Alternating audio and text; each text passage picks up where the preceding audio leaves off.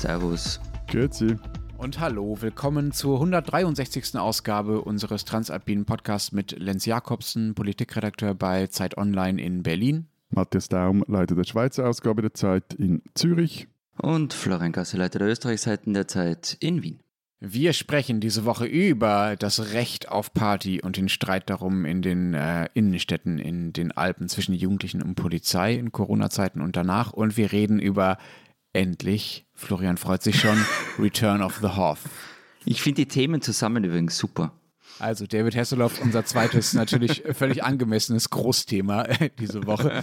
Wenn Sie uns Ihre Erlebnisse mit David Hasselhoff oder andere schöne Anekdoten schicken wollen, dann gerne an alpenzeit.de.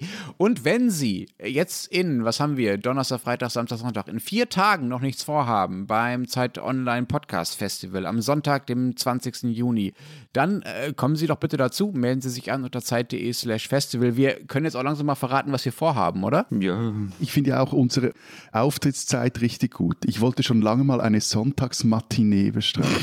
Genau, also, wenn Sie die, Wiederauflage des internationalen Frühshoppens erleben wollen, kommen Sie am Sonntag des 20. Juni um 11.20 Uhr zum Zeit Online Podcast Festival äh, mit uns dreien und wir haben als Stargast eingeladen Aida Loos, die österreichische Kabarettistin, die uns äh, versuchen wird, endlich mal dieses komische Österreich zu erklären. Das, woran Florian, Entschuldigung, seit Woran ich immer scheitere. quasi seit drei Jahren äh, mehr oder weniger gut äh, scheitert.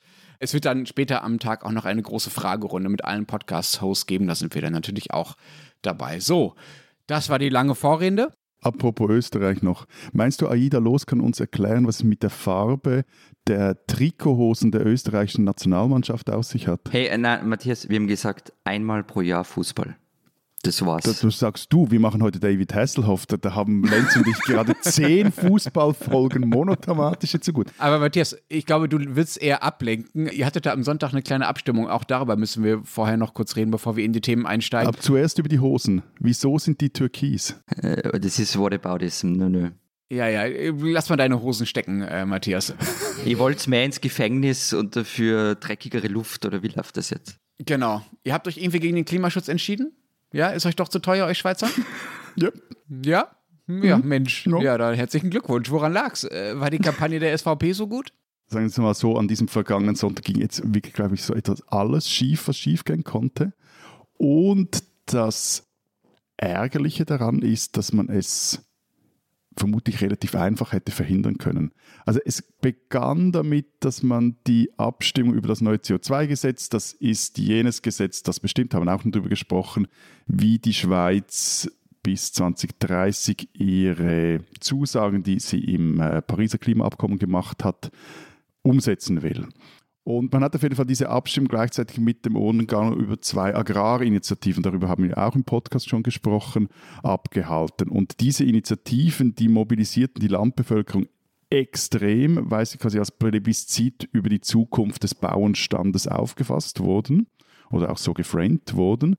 Und das führte dann wiederum dazu, dass dieselben Leute, die halt gegen die Agrarinitiativen stimmten, auch dann gleich noch gegen das CO2-Gesetz stimmten. Also es gingen die falschen Leute zur Abstimmung, oder wie kann ich das jetzt verstehen? Ja, bis zu Immer- einem gewi- ja, also jetzt aus Sicht des CO2-Gesetzes ja, das wäre vermutlich im September, da ist der nächste Abstimmungstermin, da geht es dann, glaube ich, um Ehe für alle und noch irgendeine sehr linke Initiative, da, da wäre das vermutlich weniger der Fall gewesen, weil zum Beispiel der Baumverband, der war für das Gesetz, aber der hat dann äh, halt gesagt, ihr könnt uns mal, wir äh, fokussieren jetzt mal auf diese Abstimmung, die uns ganz direkt was angehen. So. Aber sorry, das finde ich total spannend. Das ist mir nämlich neu, dass du jetzt ja quasi sagst, dass die, sagen wir, das Zusammenkommen, das terminliche Zusammenkommen der Abstimmungsthemen totalen Einfluss darauf hat, äh, ob einzelne davon durchgehen oder nicht, ne? Ja, also du, du bringst halt dann je nach Thema die einen oder die anderen an die Urne. Also jetzt sagen wir mal so an einem 0815 Abstimmungssonntag, da gehen so die Usual Suspects, da gibt es dann auch immer etwa die ähnlichen äh, Resultate.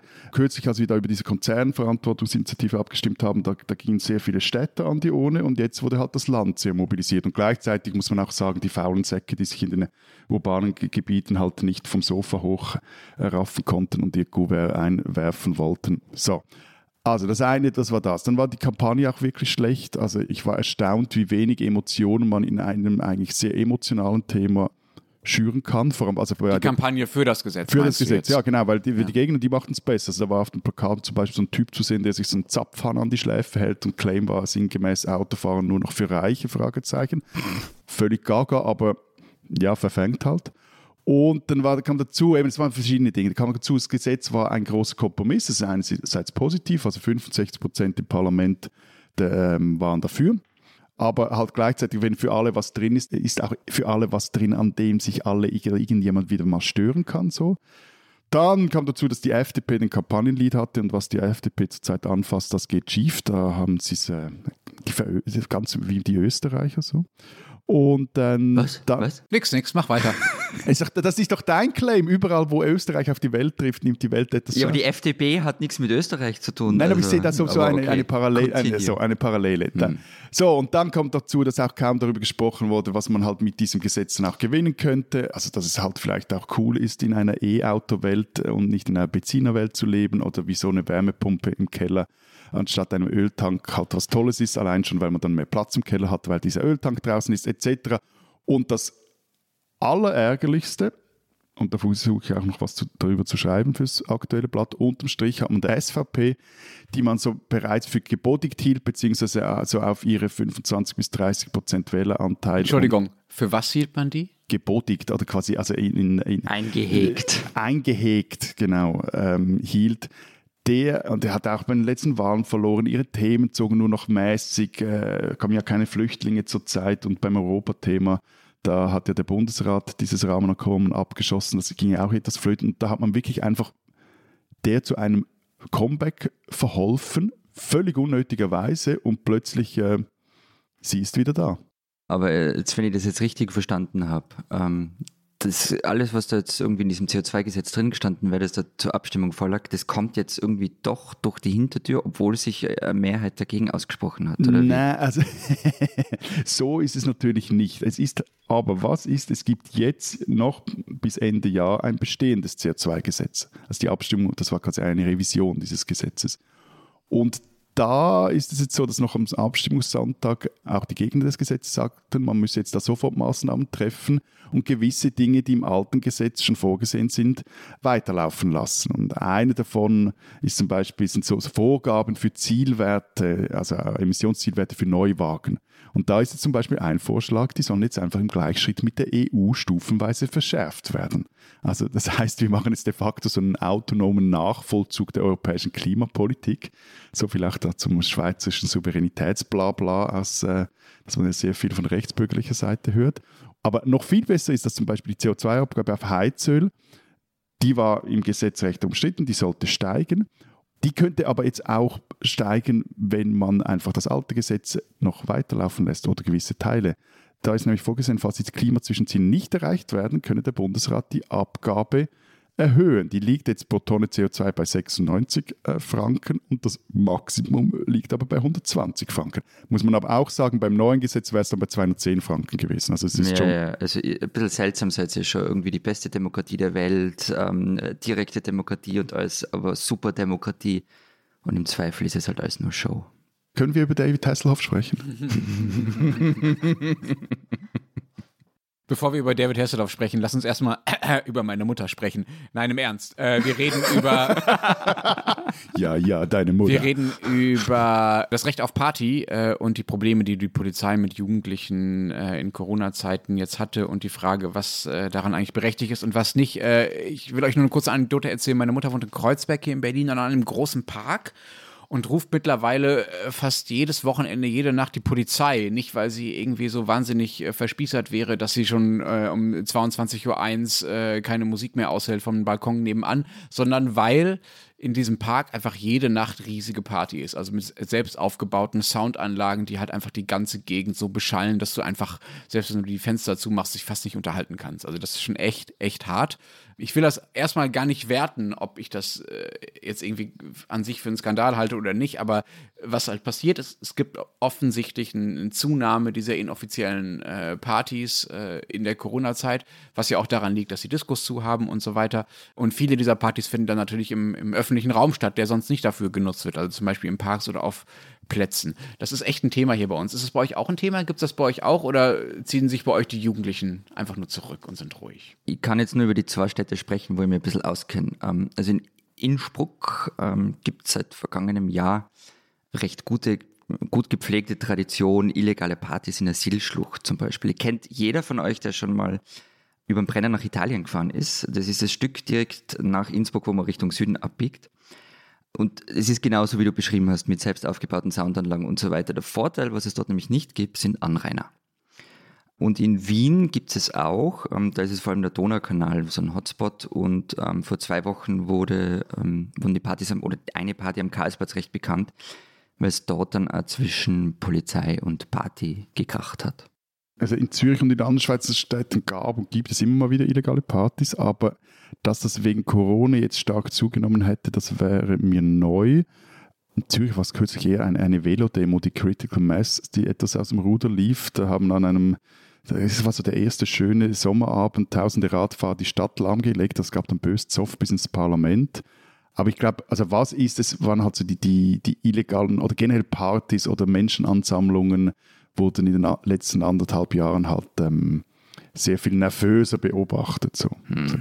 Hm, aber Critical Mass ist dann ja immerhin äh, ihrem Namen gerecht geworden mit dieser Demo, wenn sie die Stadt lahmgelegt haben. Wie reagiert denn die Polizei bei euch da drauf? In Stuttgart, aber auch in Köln, in Nürnberg und so weiter und in Berlin sowieso gab es immer wieder Situationen, in denen die Polizisten dann, als sie dann dahin sind, weil sie gerufen wurden oder weil sie einfach selbst drauf gekommen sind, dass man da mal hin sollte, dann von teilweise ja vielen tausenden Leuten, die sich da versammelt hatten, auch angegriffen wurden mit Flaschen und Steinen. Teilweise haben dann wiederum die Polizisten übertrieben reagiert und haben Leute äh, festgenommen und weggeschleift, die überhaupt nichts gemacht hatten. Also das ist eine schwierige Situation und das ist oft, oft echt schon eskaliert und das sorgt ja auch dafür, dass die Stimmung, sagen wir, zwischen Staatsgewalt und äh, Jugendlichen nicht unbedingt äh, besser wird. Wie ist das bei euch? Da macht die Polizei halt, was die Polizei macht, wenn sie eine illegale Party beenden will. Also wenn nicht Ruhe ist, äh, da wird, glaube ich, zuerst dann noch gesagt, es soll Ruhe sein. Es wird gewarnt, irgendwann wird der Strom abgestellt. Und wenn dann keine Ruhe im Karton ist, dann wird halt auch äh, anders vorgegangen mit Tränengas oder zumindest mit Gummischrot mal Leerschüssen, sogenannten. Das knallt dann nur, aber gibt keinen Schrot. Aber eben, also wie gesagt, mir ist da nicht bekannt, dass, dass, dass da hier irgendwie die Corona-Krise eine, eine Verschärfung gebracht hätte. Das liegt, das ist jetzt aber meine vielleicht auch sehr steile These, vielleicht auch daran, dass die Maßnahmen in der Schweiz halt nie so streng waren wie bei euch. Also da staut sich dann auch, würde ich mal sagen, weniger psychologischer Frust auf, der irgendwo ein Ventil sucht aber eben, wie gesagt, ich glaube, was ist, dass es auch etwas auffälliger ist, dass es so dieser doppelte Regelbruch, der da begangen wird. Also einerseits, man trifft sich, obwohl man sich gar nicht in so großen Gruppen treffen dürfte und dann ist die Party auch noch illegal. Das führt auch dazu, dass das medial etwas äh, mehr Aufmerksamkeit erfahren hat in den letzten Wochen, Monaten. Also in, in der erwähnten Zielschlucht ist es äh, ein bisschen ein Katz-und-Maus-Spiel zwischen Polizei und Partys. Und es ist aber manchmal recht gefährlich. Also da muss schon mal die Rettung ausrücken, auch um jemanden zu bergen. Und in Wien ist es Moment, auch, weil die, weil die sich dann irgendwie in die Steilwände flüchten? Naja, nein, weil halt wer, wer umfällt, es ist relativ und also es ist, du kommst jetzt mit dem Auto, glaube ich, nicht so problemlos rein. Ich weiß ehrlich gesagt nicht, wie es da jetzt ausschaut, weil der Brenner Basistunnel da ja auch gebaut wird aber man hat immer wieder mal gelesen, dass jemand geborgen werden musste. Also die, die Jugendlichen klettern dann nachts über so einen Kletterpfad erstmal in diese Schlucht rein und seilen sich so ab zu ihrer Party-Location. Ich lasse dir jetzt das Bild im Kopf, weil es so schön ist. Ach, danke. Und in Wien ist es einmal wieder zu Polizeieinsätzen gekommen. Und eben am Karlsplatz ist es, wie erwähnt, vor knapp zwei Wochen eskaliert. Ähm, das war am Freitagabend. Die Masse hat dort zu Upper's Dancing Queen getanzt, was ich ja irgendwie schon ein bisschen fragwürdig finde. Ja, das wäre mal ein Grund einzugreifen, sorry, aber alle rein da. Wollte ich auch, wir sind uns völlig einig. Und wie es dann genau äh, ab, was da dann genau vor sich gegangen ist, darüber gibt es unterschiedliche Erzählungen, aber so ab 1 Uhr nachts hat halt die Polizei begonnen, mit Schildern die Leute vom Platz zu drängen und dabei auch Pfefferspray eingesetzt. Was lief da gerade? Scatman John oder so? Und ähm, die Gegenreaktion waren halt Flaschen, die, ähm, äh, die, die auf die Polizei geflogen sind. Und wer schuld dran ist, wie gesagt, also die Polizei sagen die einen, die Polizei und der Innenminister sagen, oder eigentlich hauptsächlich der Innenminister, Linksextreme, denn angeblich waren da alles Linksextreme. Stopp, stopp, stopp, stopp. Hm. Österreichische Linksextreme hören aber. Nee, ich, was, ich weiß nicht, was ich sagen soll. Und, und tragen türkise Fußballhosen. also die, die erste Konsequenz war über den Karlsplatz. Also das, der Karlsplatz ist so ein zentraler Platz in Wien, ähm, wurde ein Platzverbot verhängt. Ähm, das heißt, wer dagegen verstößt, zahlt bis zu 1000 Euro, im Wiederholungsfall sogar bis zu 4600 Euro. So, schnell, was ist ein Platzverbot? Nicht betreten, betreten verboten. Also so, so betreten, verboten, verboten. Verboten, verboten. Mit ein paar Ausnahmen, aber an und für sich verboten, verboten. Und allerdings, ich muss jetzt gleich einschränken, weil alle noch am Wochenende erklärt haben, dass das ziemlicher Irrsinn ist, hat die Polizei das Platzverbot auch rasch wieder aufgehoben.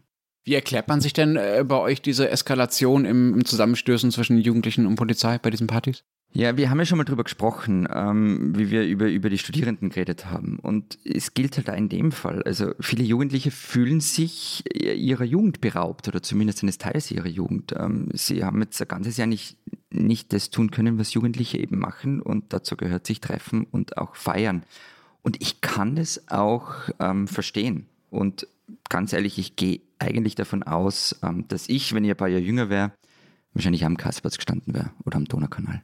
Bitte, du hättest doch in dieser Schlucht geraved. Also ja, das im Raven ist bei mir so eine Sache, aber ja, es kann gut sein.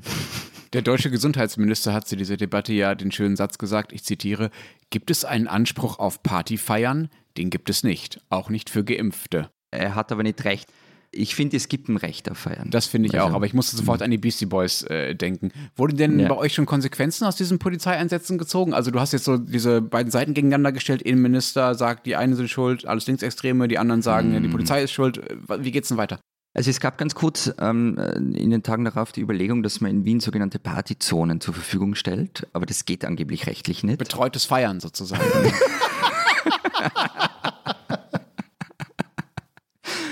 Und jetzt sollen sogenannte Awareness-Teams am Karlsplatz und am Donaukanal eingesetzt werden und die sollen halt für Dialog und Deeskalation sorgen.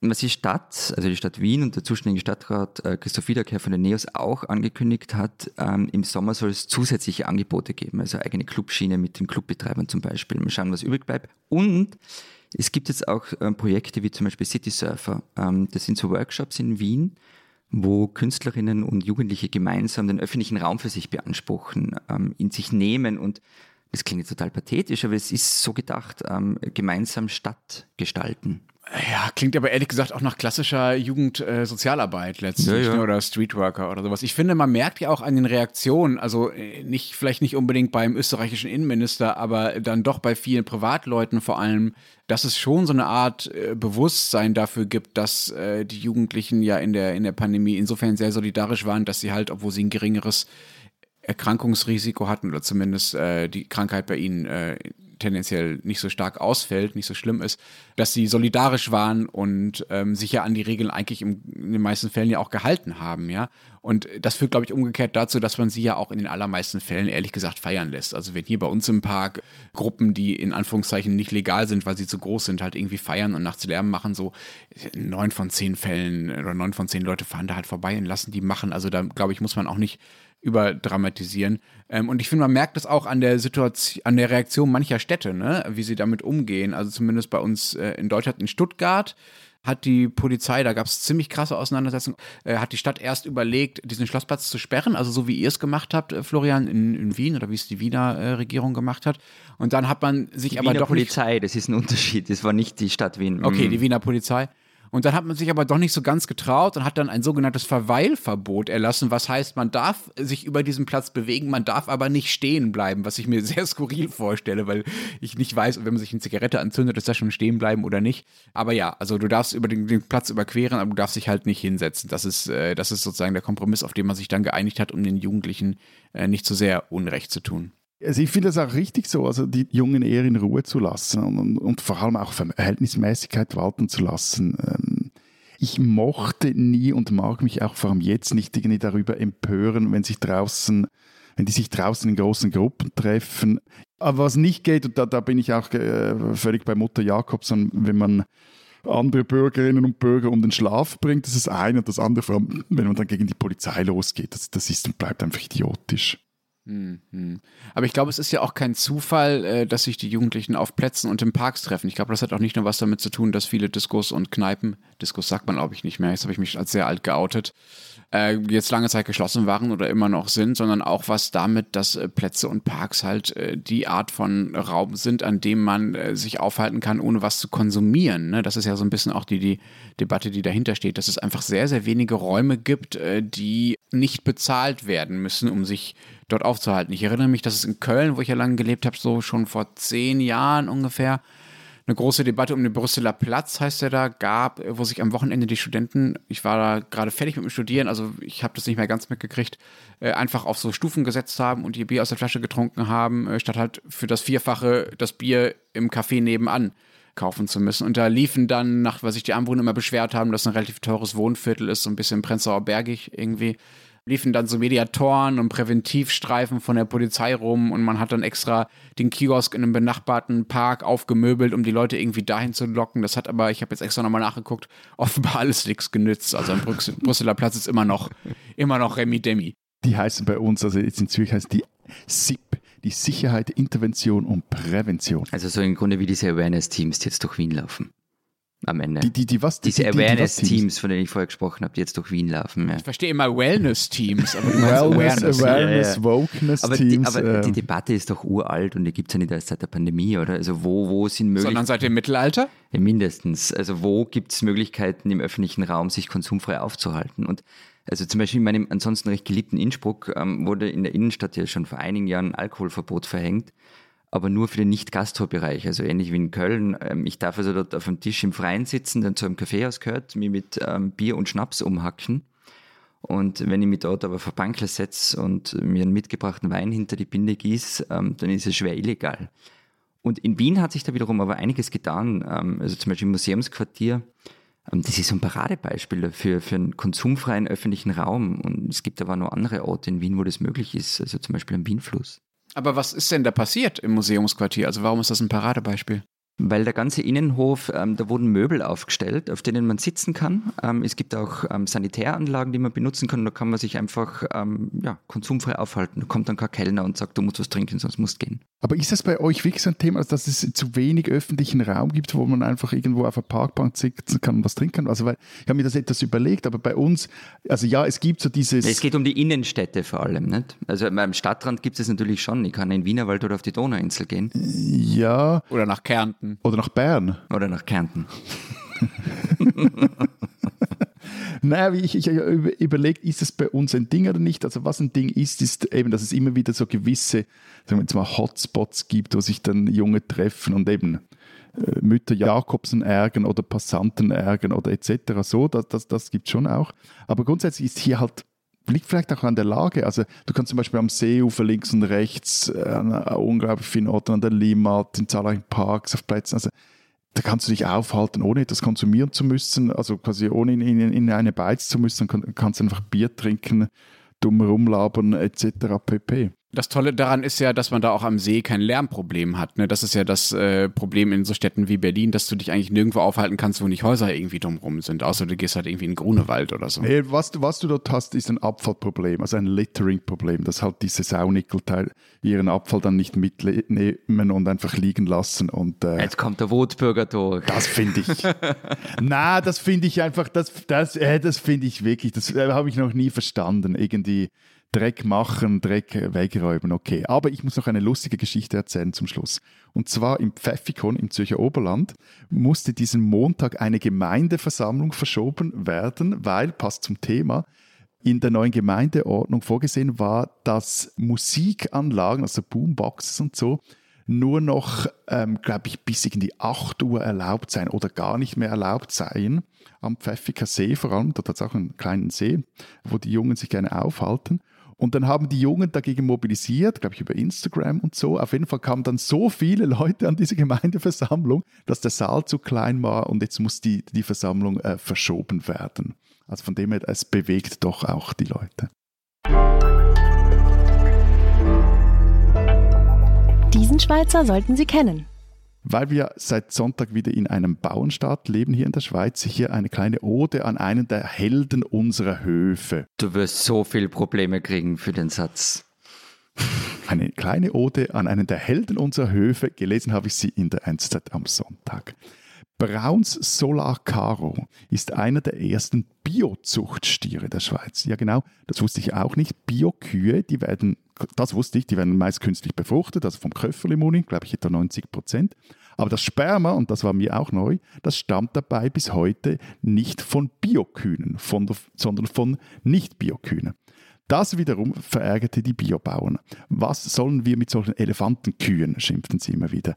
Den Bauern, die dürfen ihren Milchkühen maximal, also Biobauern maximal 10% Kraftfutteranteil verfüttern, am nächsten Jahr dann nur noch halb so viel und das Futter wiederum muss aus der Schweiz stammen. Aber wenn diese gezüchteten Kühe immer größer werden, auch immer mehr Milch liefern, dann brauchen sie halt auch immer mehr Kraftfutter. So. Deshalb machte man sich an der Forschungsanstalt für biologischen Landbau im Fricktal an die Suche nach einem Biostier, wobei Suche also mehr an die Zucht eines Biostiers. Das ist recht aufwendig, kostet, glaube ich, bis jetzt über 200.000 Franken und auch der Erfolg ist ungewiss. Mal ist der Stier zu schlecht gebaut, mal zu aufmüpfig, mal zu aggressiv. Und sowieso, es zeigen ja erst seine Töchter, also dann die künftigen Milchkühe, was er, der Stier, als Zuchtbulle taugt. Sei es drum. Braus Solacaro, geboren am 14. November 2019, Charakter in der Aufzuchtphase ruhig, freundlich, gut führbar, ist der dritte Biostier, der es in der Schweiz in ein Zuchtprogramm geschafft hat, lebt in einer Stierhaltung in Mülligen. Für eine Samenportion zahlen die Bauern bei Caro 37 Franken. Im September kommt die auf den Markt. Ich finde Braun Solacaro ein Schweizer, den man kennen muss.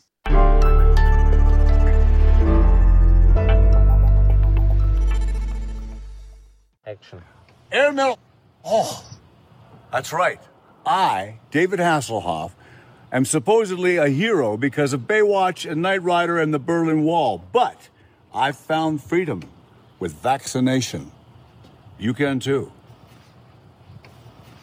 Hoff off. Na, habt ihr ihn erkannt? Er hat netterweise ja seinen Namen dazu gesagt, aber auch sonst sicher. Ich habe das voll gefeiert. Was habt ihr bloß mit dem Typen? Ich verstehe das nicht. Ja, das, das ist eine gute Frage, muss ich gestehen. Äh, das eine ist der Ruhm in den 90ern, den David Hasselhoff äh, bei uns und auch in euren Ländern hier hatte, als er diese tatsächlich ja auch wirklich sehr großen internationalen Serienerfolge hatte, also äh, Knight Rider und Baywatch und so weiter. Und niemand war übrigens in den 90ern häufiger auf dem äh, Cover der Bravo als David Hasselhoff. Und das andere ist quasi sein Nachruhm, von dem ich äh, manchmal allerdings den Eindruck habe, dass das ironische Reden über diesen Nachruhm irgendwie weiter verbreitet ist als irgendeine Art von ehrlicher David Hasselhoff-Verehrung. Also ich glaube nicht, dass es, dass es wirklich eine ehrliche Verehrung irgendwo gibt. Also im Sinne von, von allzu großem Respekt vor seinem künstlerischen Werk er geht ja selber wahnsinnig ironisch damit um, oder? Mit seinem Ruhm. Und das macht ihn irgendwie wieder sympathisch. Also, ich, ich verstehe euch und den Typen trotzdem nicht. Und, und wie gesagt, das ist einfach kurz fürs Protokoll. Also, wir sprechen hier nur über den Haff, weil du, Florian, uns seit wirklich Jahren mit dem in den Ohren Sicher. liegst und irgendwann mal über den. Weil ich was von Popkultur verstehe und das interessant finde im Gegensatz zu dir und kein arroganter Snob bin. Und Popkultur dazu gehören halt auch Dinge, die, naja, zweifelhaft sind. Sagt der Mann, der mir übers Wochenende einen Link zu einer Jazz Collection Sendung von SRF 2 Kultur geschickt hat, in dem es darum ging, was die Rolle von Charlie Watts bei den Stones eigentlich war. Mhm.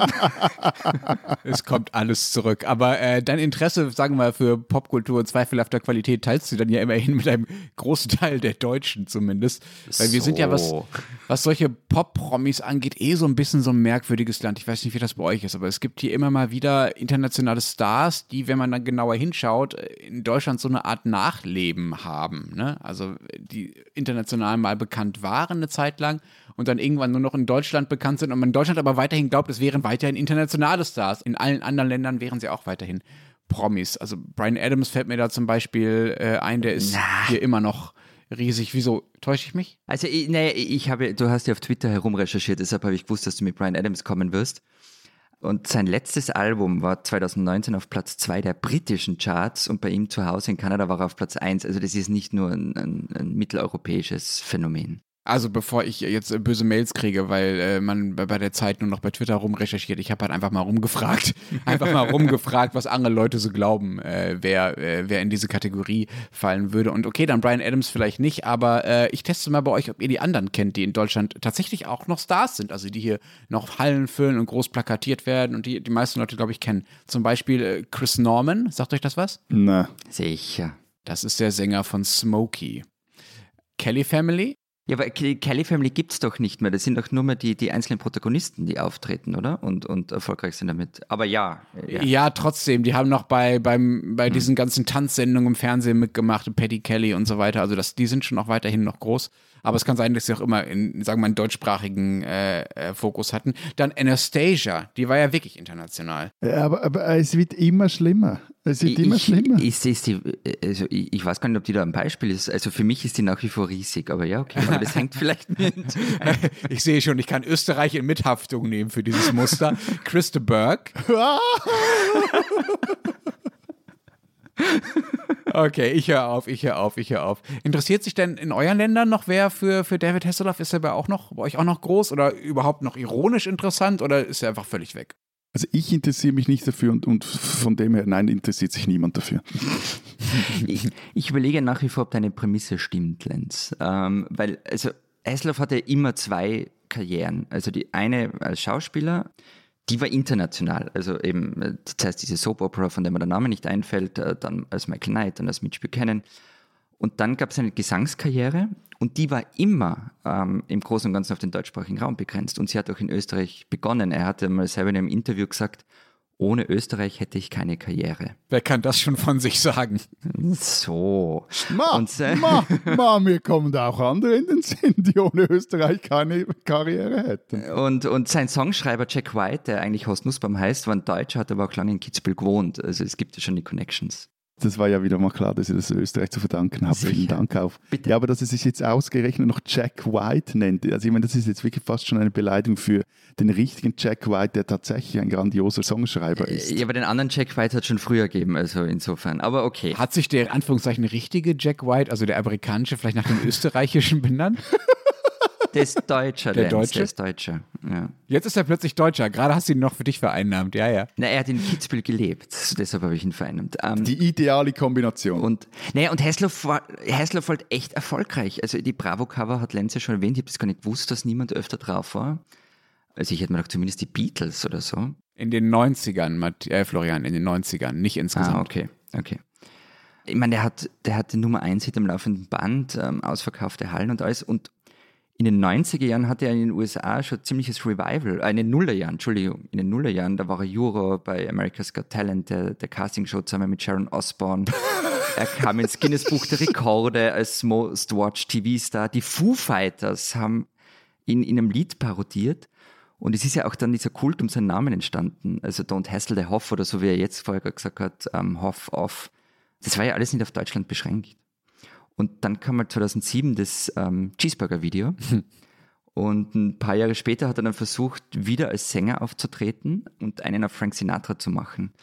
Und ich habe ihn einmal gesehen, 2010 live beim Musikantenstadel in Salzburg. Aus beruflichen Gründen, Florian? Rein berufliche Gründe. Und da hat er das Lied This Time Around gesungen, hat keinen Menschen interessiert. Alle wollten nur Looking for Freedom und so weiter hören. Aber er war und blieb halt Kult. Also im Publikum waren Typen in meinem Alter, die ihn echt hart gefeiert haben. Und kurz darauf habe ich ihn nochmal gesehen, da ist seine Autobiografie erschienen ähm, und er hat dann in Einkaufszentren Autogrammstunden gegeben. Das hat natürlich einerseits ein bisschen bitter gewirkt. Andererseits sind ja wirklich tausende Leute hingegangen, um sich das blöde Buch signieren zu lassen. Und also das wirkliche Tief hat eigentlich erst in den vergangenen zehn Jahren gehabt. Darum, darum willst du unbedingt mal in Lugner City auftreten. Weil der Hoff auch in, in Einkaufszentren Bücher signiert hat. Ich weiß gar nicht, ob er in der Lugner City war. Also ich habe ihn gesehen in, in Innsbruck in einem Einkaufszentrum. Also er ist wirklich durch alle getingelt und ähm, er war vor ein paar Wochen zu Gast in der Show von Kelly Clarkson und hat dort eben gesagt, ähm, eben das wirkliche Tief war die vergangenen zehn Jahre.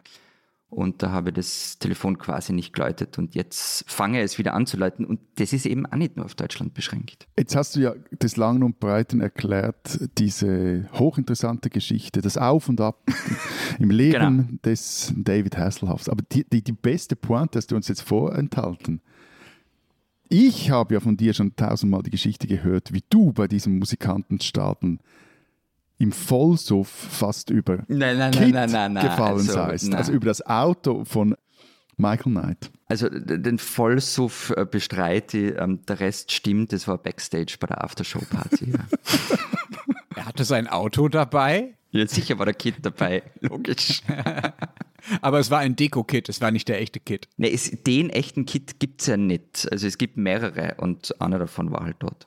Und mit dem hat man schon fahren können. Ich also, merke schon, du bist tief im Thema, Florian. Andi Borg ist mit dem durch Salzburg rumgefahren. Es gibt einen Grund, wieso er uns ein Jahr lang mit dem, jahrelang mit dem Thema in den Ohren gelegen ist. Das muss jetzt mal raus. Ja, unbedingt. Aber so ein richtiges Comeback kann man das ja irgendwie auch nicht nennen, oder? Also, dass er jetzt bei Kelly Clarkson in der Show ist, ist jetzt ja auch nicht gerade der Durchbruch. Na, eh nicht. Und es kommt ja davon, wie man Comeback definiert, oder? Also natürlich interessiert sich kein Mensch dafür, wenn er ein neues Lied aufnimmt. Ich weiß ja gar nicht, ob er das dann hat. Aber er ist halt eine Celebrity, er ist eine skurrile Figur aus, aus vergangenen Tagen ähm, und dafür taugt er und dafür wird er auch wahrgenommen. Wenn, wenn unsere Alterskohorte ihn sieht, also Matthias mal ausgenommen, ähm, dann denkt man halt irgendwie an so an unbeschwerte Zeiten ähm, vor der Glotze, als man Knight Rider oder Baywatch geschaut hat. Und ähm, ich nehme halt für mich einen Spruch, wenn ich ihn sehe, dann sehe ich ihn auf dem Motorrad in Lederjacke rumgucken und Crazy for You singen. Und genau dieses Klientel bedient er. Und deshalb finde ich es ja gar nicht so deppert, ähm, dass man ihn in Deutschland als Impftestimonial hergenommen hat. Ähm, das passt schon irgendwie, weil es genau den Menschenschlag anspricht, der oft Probleme macht. Männlich, mittelalt, also Typen wie wir. Vielleicht muss ich das noch kurz erklären. Den Spot, den wir am Anfang gehört haben, äh, das war ein kleines Video, das David Hasselhoff wahrscheinlich mit äh, selbst gedreht hat, äh, mit dem Handy. So sieht es zumindest aus, wie er vor einer Villa wahrscheinlich irgendwo in Kalifornien steht äh, und fürs Impfen wirbt und sich so den Ärmel hochkrempelt. Und er hat dafür übrigens kein Geld bekommen, sagt das Bundesgesundheitsministerium, die äh, diese Kampagne mit ihm gemacht haben. Aber, aber ich will jetzt das, da nicht allzu sehr in die Tiefe gehen oder mit, aber, aber Habt ihr echt das Gefühl, das funktioniert, wenn das so dieses Promi-Fordern Normales zum Impfen äh, auf? Also ich, ich finde das ja immer eine sehr seltsame Idee, beziehungsweise ich habe immer das Gefühl, das ist so ein Konjunkturprogramm für auftragsarme Kommunikationsagenturen, wenn man jetzt der Hoff oder sonst wer aufbietet. Ja, aber du, du, du musst davon ja nicht angesprochen werden. Also bei dir ist es ja nicht die Frage, ob du die impfen lässt oder nicht. Aber, aber habe ich das Gefühl, dass sich da Leute weg, also weil sich jetzt Hoff impfen lässt, dass da sich andere impfen lassen? Schwierig zu sagen. Also ähm, ich glaube nicht, dass es die, dass jemand sagt, ähm, oh, David Hasselhoff sagt mir, ich soll mich impfen lassen, deshalb gehe ich impfen. Nein, das glaube ich nicht, dass passiert. Aber die Impfkampagne mit Promis, ähm, also zumindest bei uns, darüber wird schon oft diskutiert. Also ihr erlebt ja selber, dass dann in Runden darüber geredet wird, ah, Herbert Prohaska hast gesehen, der hat jetzt ein Video fürs Impfen gemacht und dass daraus sich dann eine Diskussion entspinnt über Pro und Contra des Impfens. Ähm, und die Diskussion hätte sonst nicht stattgefunden. Ähm, okay. Mhm. Aber ja, wir müssen jetzt in die Tiefe gehen. Ich sehe schon, du bist da recht meinungsstark. Äh, noch gar nicht meinungsstark. Nur eine Frage aufgeworfen. Aber ich habe noch eine andere Frage. Und zwar, äh, ihr als Experten. Was hat es eigentlich mit dieser Geschichte auf sich, dass David Hasselhoff himself die Berliner Mauer gestürzt habe? Ja, jetzt zum Ende werden die richtig großen Kaliber äh, rausgeholt. Das ist natürlich äh, ganz fantastischer äh, Unsinn. Äh, Hasselhoff hat halt 1989 mit diesem äh, deutschen Produzenten, von dem du schon erzählt hast, also Jack White, äh, die, die deutsche Variante mit Sitz in Kitzbühel, lieber Florian, um das nochmal zu wiederholen, die äh, ja wirklich, man kann sagen, Jahrhundert-Single, zumindest für den deutschen Markt, Looking for Freedom aufgenommen, war damit dann direkt danach auch bei Wetten das, was ja damals noch mit Abstand die absolut größte und wichtigste Fernsehshow und das Ereignis überhaupt war äh, im deutschsprachigen Fernsehen und hat dann daraufhin 70.000 Platten davon verkauft und zwar nicht insgesamt, sondern jeden einzelnen Tag. ja, der hat mit dieser mit diesem Looking for Freedom äh, Ding acht Wochen lang die Spitze der Charts angeführt und es ist halt auch ein echt brutaler Ohrwurm, muss man sagen. Bitte nicht singen, bitte nicht singen. Ja, sogar Matthias kann ihn. Das, ja, eben. Ja, sicher kann ich. Ja, gut. Soll ich singen oder nicht? Bitte, bitte. Nein, bitte nicht. Zuerst eine Frage, was hat das Ganze mit der Berliner Mauer zu tun? Ja, das ist eine gute Frage. Er war halt dann. Danke! Wir spielen im Jahr 1989, ja, und er war dann Silvester 1989, also wenige Wochen nach dem Mauerfall, hat er dann ein riesiges Konzert gegeben am Brandenburger Tor in der Silvesternacht von einer halben Million Menschen. Und das war natürlich schon ziemlich beeindruckend. Und das in einer leuchtenden Jacke. Fantastisch, ja. Und das führt zu dieser mhm. Verbindung dieses Mauerfällereignisses mit diesem Freedom-Lied und irgendwie diesem Hasselhoff-Typen. So, das ist irgendwie alles. Das ist ein schöner, aber natürlich immer schon irgendwie ironisch gemeinter Mythos, den Hasselhoff sich auch, auch nie zu eigen gemacht hat. Also er hat das nie ernsthaft behauptet oder so. Wobei er es schon immer erwähnt, er hat es ja auch in diesem Impfspot erwähnt, aber halt auch irgendwie ironisch. Aber es gibt doch irgendwo in, in Berlin Mitte so ein David Hasselhoff Museum und ich war nämlich noch nie ha. dort. Ich finde das ganz schlimm. Äh, so viel zu den unterbeschäftigten Kommunikations- und PR-Agenturen. Da bist du nämlich genau auf so eine Aktion reingefallen. Dieses äh, in Anführungszeichen Museum ist nämlich ein Gang in einem Keller eines Hostels. Das reicht. Ja, und da steht halt dann so ein Spielzeugmodell von Kit rum, also zumindest laut der Beschreibung, die ich von diesem Museum so gefunden habe. Und ein paar Baywatch-Poster hängen da und äh, es gibt das Tuch, mit dem er bei diesem Auftritt an 89, von dem ich gerade erzählt habe, äh, sein Klavier abgedeckt hatte und so weiter. Und äh, es ist sogar die Website des Museums ist gerade da und ich weiß also gar nicht, ob es das überhaupt noch gibt oder ob das nur so ein PR-Stand war. Aber Florian, äh, wenn dir das so wichtig ist, wenn du nächstes Mal in Berlin bist, wir können gerne mal im Keller dieses Hostels die David Hasselhoff Devotionalien yes. suchen gehen. Aber ich will jetzt auf die Gefahr hin, dass wir uns mit irgendwelchen Urheberrechtsanwälten verkrachen. Wir müssen jetzt schon noch kurz reinhören.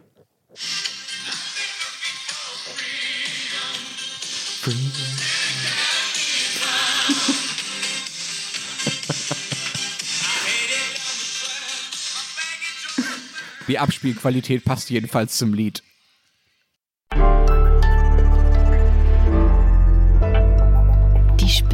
Schweizer. Matthias hat uns ja heute schon äh, zu Beginn der Sendung sehr eindrücklich von den Erfolgen des äh, bürgerschaftlichen Engagements und dem Widerstandsgeist der Schweizer erzählt. Und nun könnte gleich der nächste Erfolg in dieser Hinsicht anstehen. Eine Gruppe aufrechter Eidgenossen hat nämlich eine Crowdfunding-Kampagne gestartet zur, kein Scherz, Verteidigung des Nasenpimpels. Ihr wisst schon, diese Nase, die so aus der Maske raushängt. Ne? Ganz wichtig, besonders für mittelalte Männer äh, unserer Generation, vielleicht noch ein bisschen drüber. Das Aktionsbündnis Urkantone hält es für einen, ich zitiere, unhaltbaren Zustand, dass man die Maske im Bus nicht nur über den Mund, sondern auch über der Nase tragen muss und sammelt jetzt Geld für einen Mann, der sich genau wegen dieses Vergehens, also dass er die Nase äh, gezeigt hat im Bus, gerade mit der Schweizer Justiz so richtig anlegt. Der wurde erst zu 100 Franken Strafe plus 100 Franken Verfahrenskosten verdonnert, als er das erste Mal vor Gericht gezogen ist. Da hat er Einspruch eingelegt und hat, tada, hat einfach noch mehr zahlen müssen. Die Verfahrenskosten sind halt gestiegen, sonst hat sich nichts geändert. Liegen jetzt bei insgesamt 600 Euro Kosten für diesen Stunt. Anstatt dann aufzuhören und irgendwie einzusehen, dass er vielleicht im Unrecht sein könnte, will er jetzt seine Nasenfreiheit bis zur letzten Instanz durchfechten. Und eine Rechtshilfegruppe des Aktionsbündnisses Urkantone hilft ihm dabei hat aber leider auch offenbar kein Geld und geht deshalb jetzt sammeln. Man kann also spenden äh, für diesen armen Mann und für dieses Aktionsbündnis. Sie rechnen mit insgesamt 6000 Franken Kosten. Liebe Schweizer, ich schätze euren Widerstandsgeist wirklich sehr. Ich finde das sehr beneidenswert, äh, wie selbstbewusst ihr mit äh, staatlichen Auflagen umgeht. Aber ich hoffe, ihr wisst eigentlich mit eurem Freiheitsdrang und auch mit eurem Geld Besseres anzufangen, als es einem äh, bockigen Pseudorebellen sozusagen in die Nase zu pusten. Denn andernfalls müsste ich wirklich glauben, dass ihr alle spinnt.